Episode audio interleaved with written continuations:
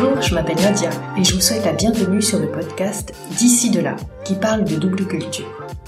D'ici de là, c'est un espace de parole pour échanger autour de questions liées à l'identité et la multiculturalité. Ce n'est pas un espace politique, mais des conversations avec des personnes qui partagent leur histoire et leur expérience personnelle. C'est un voyage à la rencontre de personnes issues d'origines culturelles diverses afin de mieux comprendre comment on se construit quand on est d'ici et de là. Bonjour Rossio. Bonjour Nadia. Comment vas-tu? Ça va, je suis très contente d'être là en face de toi pour enregistrer ce beau podcast. Eh bien merci, je suis très contente que tu aies accepté euh, d'être euh, sur euh, ce podcast. Rossio, est-ce que tu peux te présenter, nous dire un petit peu d'où tu viens? Bah, Moi j'ai 42 ans, tu vois, ça commence à... C'est un bel âge. Oui, c'est un bel âge, c'est ce qu'on dit. Donc euh, j'ai 42 ans, je m'appelle Rosillo, je suis colombienne et ça va faire 22-23 ans que, j'habite en France, à Rennes. D'accord. Rossio, euh, je commence toujours l'épisode avec euh, une petite question rituelle. Quelle est ta définition de la double culture? Donc la double culture, c'est, enfin pour moi, non? C'est le fait d'appartenir, d'avoir des racines quelque part ici et là-bas, dans deux cultures différentes. Tu te sens d'une culture, mais de l'autre aussi. Et euh, j'ai adopté une culture française qui m'a adopté aussi. Mais moi, je pense que ma culture, c'est la culture euh, colombienne. C'est ce que je, je, suis. En tout cas, je me sens comme ça. C'est intéressant, du coup, dans le sens où tu dis que la double culture, c'est un mot qui résonne pas pour toi, c'est ça? Ça résonne pas du tout. Je pense que pour mes filles, ça résonnera, ou ça résonne déjà puisqu'elles ont été élevées avec une mère colombienne euh, qui leur parlait en espagnol, qui leur faisait euh, de la nourriture colombienne, qui leur a toujours mis de la musique colombienne, avec des copains colombiens. Elles ont vraiment vécu cette culture à moi, qui m'appartient. Elles ont vécu en France avec euh, des papas, parce que c'est pas le même père, avec des papas français, donc elles sont indéniablement françaises mais avec une culture d'attachement colombienne aussi, latino-américaine. Je pense qu'elles, elles sont concernées par ça. J'ai appris les codes français, euh, je, je, vis ici et puis je me sens bien. Mais je ne suis pas française. Enfin, pour l'instant, j'ai pas la nationalité, mais quand je l'aurai un jour, si je l'ai, euh, bah, je serai française. Est-ce que, est que pour toi, le fait euh, d'avoir la nationalité française, c'est ce qui définit le fait d'être français? Est-ce que ça va pas au-delà? Bah oui, oui, oui, justement. Pour l'instant, je n'ai pas la nationalité. Si un jour je l'ai, je resterai quand même colombienne. Évidemment, je pourrais voyager plus facilement parce que parce que j'aurais pas besoin de visa. Nous, les Colombiens, on a des visas, on a besoin de visas un peu partout. Donc euh, oui, ça sera plus simple dans plein de domaines. Mais mais mon cœur restera colombien. Je pense que je ne retournerai plus vivre en Colombie puisque mes filles euh, sont françaises et je pense qu'elles resteront par ici. Mais je suis colombienne, je ne suis que ça, je ne peux pas être autre chose. Est-ce que tu peux nous dire dans quelles circonstances tu es arrivée en France? Qu'est-ce qui t'a amené à changer euh, de pays, donc d'arriver de, Colombie en France? Et, euh, En Colombie, j'avais suivi une scolarité française, de la maternelle jusqu'à la terminale. J'étais, enfin, on appelle, on appelait, enfin, c'est le lycée français, mais ça s'appelle lycée français, mais c'est de la maternelle à la, terminale. Et euh, mes parents avaient choisi euh, ça pour moi. Et donc, euh, j'avais redoublé une année, j'avais redoublé ma seconde. Et donc, mes amis de toute la vie ont décidé de partir en France, ont décidé de partir à Rennes. Et donc, je les ai suivis. Je ne pouvais pas, à ce moment-là, enfin, j'étais jeune, j'avais 18 ans, je ne pouvais pas envisager ma vie sans, sans, eux. Et je me suis dit, bah, je pars en France. Tu es euh, arrivé en France pour rejoindre ton groupe d'amis euh, que tu avais euh, depuis l'enfance en fait, c'est ça? Qu'est-ce qui a fait que tes parents ont choisi, est-ce que tu le sais ou peut-être pas, pourquoi ils ont voulu te mettre dans une scolarité française en Colombie? Qu'est-ce qui a mm. motivé ce choix? Bah, j'ai suivi mes amis, enfin oui, j'ai suivi mon groupe d'amis pour faire des études aussi. Enfin, évidemment, je suis rentrée à l'université. Et, et, pourquoi mes parents ont choisi cet établissement-là?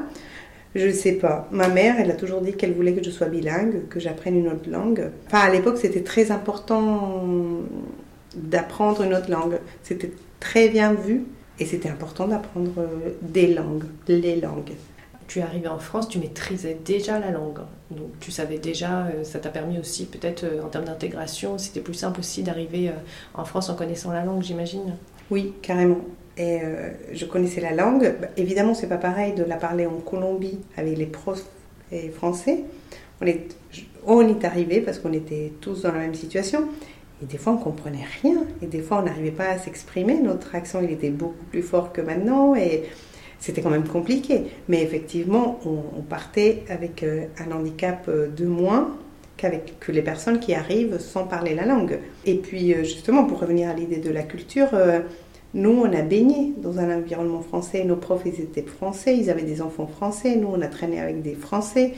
Et euh, moi, j'étais venue en France aussi quand j'avais 14 euh, ou 15 ans, je ne sais plus, parce que j'étais avec une copine à moi qui était française. Donc je connaissais déjà un peu ce, monde, cette façon de penser, cette façon d'agir. La nourriture, on la connaissait déjà. Ah oui, vous mangiez déjà euh, Oui, pas chez moi, mais à l'école, enfin au lycée. depuis la maternelle, on faisait des... Enfin, je ne sais pas quoi, mais je sais qu'à chaque fois, on disait... vous étiez baignés. On était baignés dans une culture... Enfin, le lycée français, c'est, euh, il y en a partout dans le monde. C'est, euh, enfin, ça fait partie de la politique française pour euh, promouvoir la francophonie dans le monde. Et donc, ça va avec toute la culture. On lisait des choses en français, on lisait Maupassant. enfin, bref, j'ai oublié, mais on a, on a vraiment été dans un monde français. Est-ce que tu te souviens comment s'est passé euh, ces premières semaines, ces premiers jours, euh, premiers mois euh, arrivés en France? Qu'est-ce qui a été marquant pour toi? Est-ce que tu as, tu as des souvenirs un peu, un peu spéciaux par rapport à cette période-là? Moi, ma première année en France, c'était un, un, voyage scolaire en fait. Parce que j'étais avec mon groupe d'amis, on, était, on habitait tous ensemble. Et euh, enfin, on cherchait nos logements, on essayait de trouver du travail et tout, mais euh, on a commencé la fac, mais on était tous ensemble, à, habiter tous ensemble. C'était euh, enfin, une grande colonie de vacances. On avait 18 ans à l'époque, et on, enfin, on parlait jusqu'à 3 heures du mat, on était en train de rigoler tout le temps. Justement, on sortait dans la rue, il y a des fois où on comprenait. Enfin, les horaires de bus tu vois, tu vois bien, c'est marqué 18h et après en bas 18h30, 18h45. Et on regardait ça, on était là, mais c'est quoi ces numéros-là? Et on, on, était là, mais t'as vu les numéros à l'arrêt de bus? Et, et on, on, comprenait pas et on était mort de rire. Et, et puis aussi, euh, un jour, on s'est rendu compte que c'était les horaires et que c'était marqué 18h45 et le bus, il arrêtait à 18h45. Mais ça, c'était un truc de fou. En Colombie, ça n'existait pas. Hein. Enfin, c'est euh, il n'y a pas d'horaire, le bus il passe et puis si tu es là tu le prends et si tu n'es pas là bah tant pis. et donc je me souviens enfin avoir des conversations mais pendant des semaines entières. Mais le bus est arrivé à 18h45 et on, enfin on comprenait pas. Donc euh, toute cette première année c'était vraiment une année de découverte, de, de voyage scolaire en fait. C'était vraiment de vous étiez en études. Quand tu es arrivée, tu es... alors tu étais étudiante en quoi? Moi, j'étais étudiante en sociologie. Et, et c'était, c'était super drôle aussi de découvrir euh, des amphithéâtres énormes. De... Enfin, en Colombie, il y a ça aussi. Mais moi, moi je sortais de, du lycée. Donc, j'avais pas fait cette expérience d'université. Et c'était, drôle de découvrir tout ça. Comment ça s'est passé pour toi? Parce que, comme tu dis, en fait, c'était, euh, rassurant d'arriver euh, avec euh, un groupe avec qui tu avais des relations amicales très fortes. Et puis petit à petit, tu as fait connaissance et puis après, euh, tu as pris ton envol, j'ai envie de dire, en dehors de ce groupe. Comment ça s'est passé pour toi par rapport euh, à comment la transmission adulte, quand tu es passé en fait euh, dans ton rôle de maman, comment s'est passée la transmission du, par rapport à tes enfants? Bah Là, la réponse, elle est hyper complexe. J'espère que vous avez du temps parce que là. Il y a une demi-heure max. Bon, bah, je vais essayer d'être euh, synthétique. Mm. Donc, déjà, le détachement avec mon groupe, euh, c'était un peu douloureux parce que et, euh, je suis devenue mère très vite. J'étais très contente. Eux, pour la plupart, ils n'ont pas compris que je prenne cette décision-là. Pour juste resituer au niveau de. pour avoir des repères, donc tu es arrivée à 18 ans et tu es devenue maman.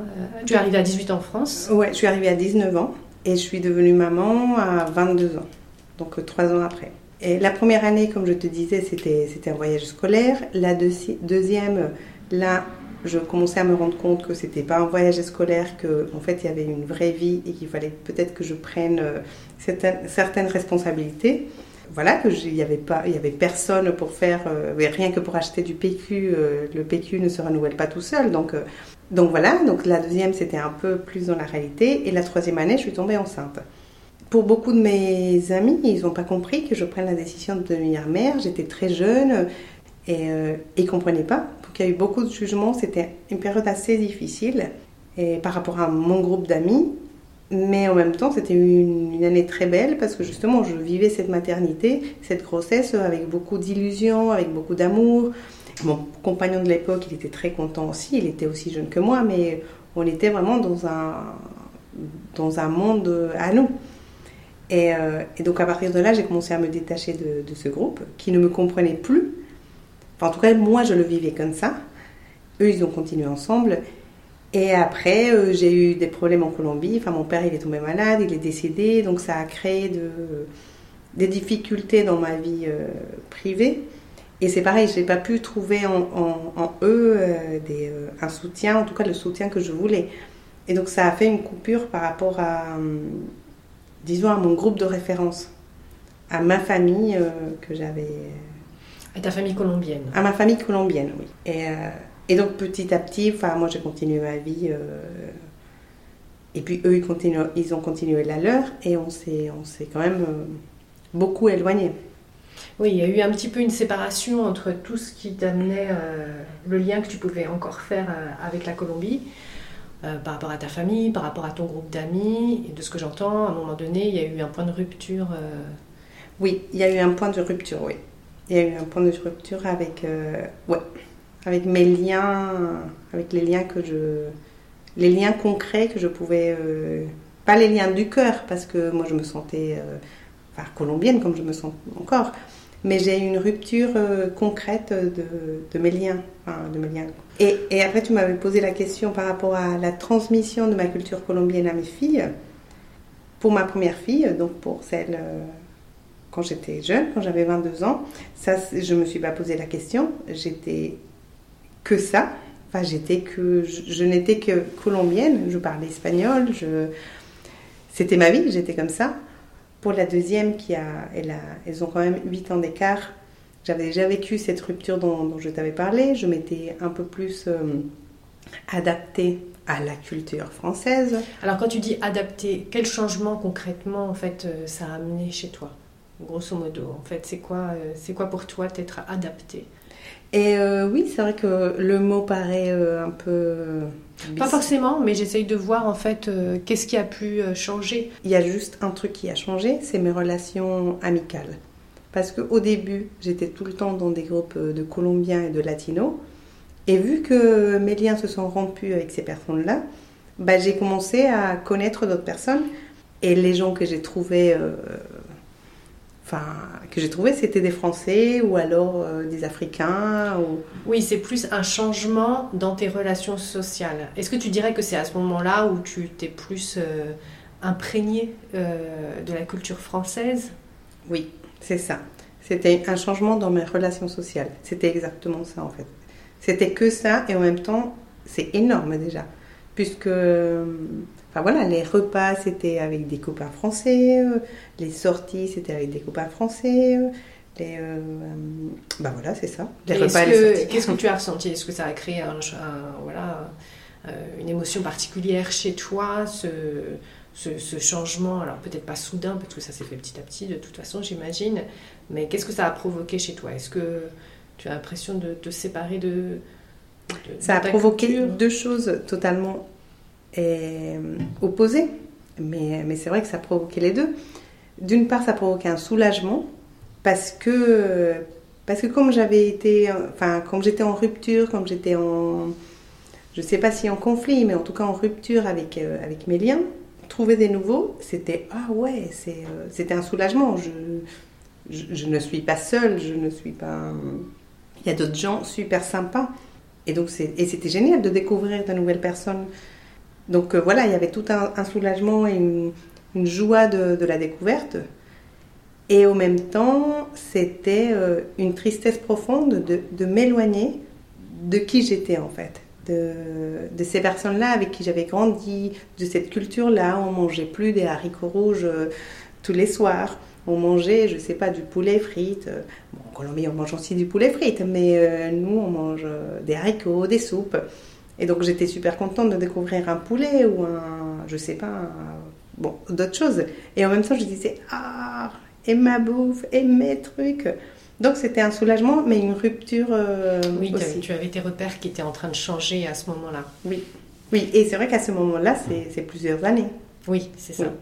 Et euh, pour en revenir donc à tes enfants, donc la transmission, elle est, elle est passée par quoi concrètement en fait euh, C'est quoi c'est, Qu'est-ce qui était important pour toi de transmettre de ton héritage culturel? Je, je, pense que ça passait surtout par la langue, par l'accent. Elles ont appris alors tu as trois filles, elles ont appris toutes les trois la langue, euh, elles parlent espagnol, c'est ça? La grande, elle parle très bien espagnol, bah là elle est en Colombie. La deuxième, elle, elle comprend, mais elle parle pas trop, elle parle un peu. Et la dernière, bah, elle parle pas parce qu'elle a que deux ans. Oui, c'est normal. Et toi, tu t'adresses euh, uniquement en espagnol euh, avec, euh, à tes filles ou... Au début, oui, justement. Pour ma première, je ne lui parlais que en espagnol. Est-ce que ça venait naturellement ça ou c'était conscientisé? C'était naturellement. Et justement, on faisait... Enfin, à, la, à la maternelle, j'ai eu des copains, d'autres parents qui étaient à la maternelle aussi. Et moi, j'avais du mal à parler aux autres enfants en français. Pour moi, les enfants, aux enfants, on parlait en espagnol. Et euh, oui, c'était naturel. C'était naturel aussi, c'était très important que, que je parle en espagnol. C'était ma langue.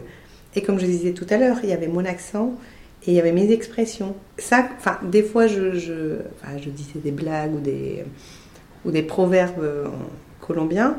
Comme ça, ça sortait naturellement. Et d'autres fois, je les amenais consciemment pour qu'elles comprennent, pour qu'elles sachent que, ben voilà, qu'en Colombie, on dit, on dit ça.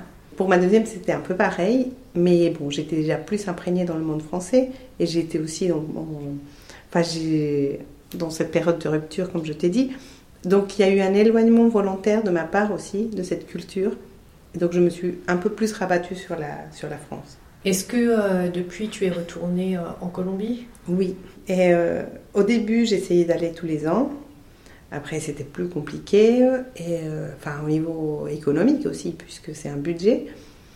Mais, mais oui, oui, c'est important pour moi d'y aller. Je vais d'ailleurs, euh, dans deux mois, je, je pars euh, dix jours en Colombie. Et tes enfants, tu les as emmenés avec toi en Colombie? Oui, elles sont toutes allées au moins trois fois. Enfin, la dernière, là, ça va être la deuxième fois qu'elle elle, part en Colombie. Elle, elle, a deux ans, et puis elle est déjà allée une fois, et va une deuxième fois, ouais. Qu'est-ce qui est emblématique selon toi de ton pays? Emblématique de mon pays, euh, euh, c'est les montagnes. Et ben, c'est ce qui me vient à la tête. je sais qu'il y a des montagnes ici, il y a les Alpes. En disant ça, je vois Grenoble avec ces belles montagnes euh, enneigées. En Colombie, il n'y a pas de. Enfin, en tout cas, moi, je ne connais pas les montagnes enneigées, mais dans ma, dans ma région, il y a des belles montagnes qui se finissent dans des culture énorme, des plaines de canne à sucre. Et pour moi, ça, c'est emblématique. Ça, c'est un paysage emblématique de la, de la Colombie, des cultures de canne à sucre. C'est un paysage qui t'a manqué? C'est un paysage qui me manque tout le temps. Et pendant mes grossesses, euh, les, euh, enfin, les sages-femmes qui, qui, m'ont suivi, à chaque fois, ils disaient Pensez à un paysage, madame, quand vous aurez les contractions, hum. pensez, à un paysage qui vous, qui vous ramène du bonheur et tout. Et je pensais souvent à ces champs de canne à sucre. Euh. c'est une belle image pour toi qui est forte. Oui, oui, oui. Et qui est apaisante. Oui, oui, oui. Après, quand je réfléchis et je, et je me dis toutes les, tous les abus qu'il y a eu dans ces champs de canne à sucre, tout le glyphosate euh, qui endure nos terres, je dis ouais, c'est pas très apaisant. Mais si je ne pense pas à cette réalité-là, oui, ça reste une belle image. Est-ce que tu as cherché Rossio à retrouver des personnes de ta communauté en France? Et euh, Oui et non. Euh, j'ai quelques copains, des copains très proches, des copines très proches colombiennes, et que c'est mes amours. Mais, euh, mais non, j'en ai pas beaucoup. Ces dernières années, est-ce que c'est, euh, tu as pas ressenti le besoin de retrouver une communauté ou est-ce que le fait d'avoir justement quelques personnes euh, colombiennes que tu connais, c'est suffisant ou est-ce que tu, tu, ressens le besoin de, de partager de, manière collective des, des choses qui sont justement liées à ta culture, liées à la Colombie, de partager? Aujourd'hui, enfin, j'ai, je ressens pas le besoin, mais aujourd'hui, je, reçois je, reçois le- je ressens l'envie. Et, euh, et j'ai envie de, de me repencher sur, euh, sur une communauté. Ça fait des années que j'ai plus de communauté, même si j'ai quand même des liens, comme je te disais tout à l'heure. Mais oui, j'aimerais bien me replonger dans, dans une communauté. C'est un, un projet à construire, mais, euh, mais c'est pas un besoin. Et pourquoi tu aurais euh, cette envie-là? Parce que c'est quand même sympa de parler sa langue, c'est quand même sympa de, de faire des repas euh, qu'on a mangés quand on était petit. Justement, là, je pars en Colombie euh, dans quelques mois et je me suis dit, je vais faire des cours de cuisine colombienne pour pouvoir, moi, cuisiner ça. Tu partageais la danse aussi? Je partageais la danse, oui. Oui. Oui, j'ai beaucoup dansé. Mais j'ai beaucoup dansé, oui et non. Parce que je, je danse, j'adore danser. Et tu donnais des cours. C'est dans ce sens-là où je dis euh, que tu partageais la danse, tu donnais des cours de, De salsa. de salsa, c'est ça? Oui, oui, mais justement, mais moi je dansais pas avec des hommes euh, colombiens ou latinos où on s'éclate, où on est, on vit vraiment de la danse. Donc oui, je dansais beaucoup parce que je donnais des cours, je dansais beaucoup toute seule chez moi avec mes enfants ou avec des Français. A un moment, oui, que je ne danse pas dans les fêtes, que je sors pas tous les soirs comme euh, comme c'est la culture chez moi. Alors c'est comment? C'est-à-dire, euh, c'est de la, la danse salsa, tu veux dire que oui, en Colombie, elle, elle se, elle se partage en duo et que ça, c'est quelque chose que tu n'as pas fait en France. Il y avait plutôt euh, Oui. de transmettre, d'apprendre. Oui, ça se partage en duo, en couple, enfin pas forcément en couple amoureux, mais euh, tu danses avec un homme. Enfin, si t'es une Après, ça femme, peut se faire ici aussi. Oui, et ça se fait. Mais moi, je j'appartiens, je, je vais pas à ces fêtes-là. Justement, je, je ne partage pas ça. Pourquoi? Je sais pas, j'y vais pas. Je j'ai pas. Si des fois j'ai les infos, mais j'y vais pas. Et les peu de fois où je suis allée, j'ai pas trouvé de partenaire pour danser. Je sais pas, j'arrive, je je sais pas.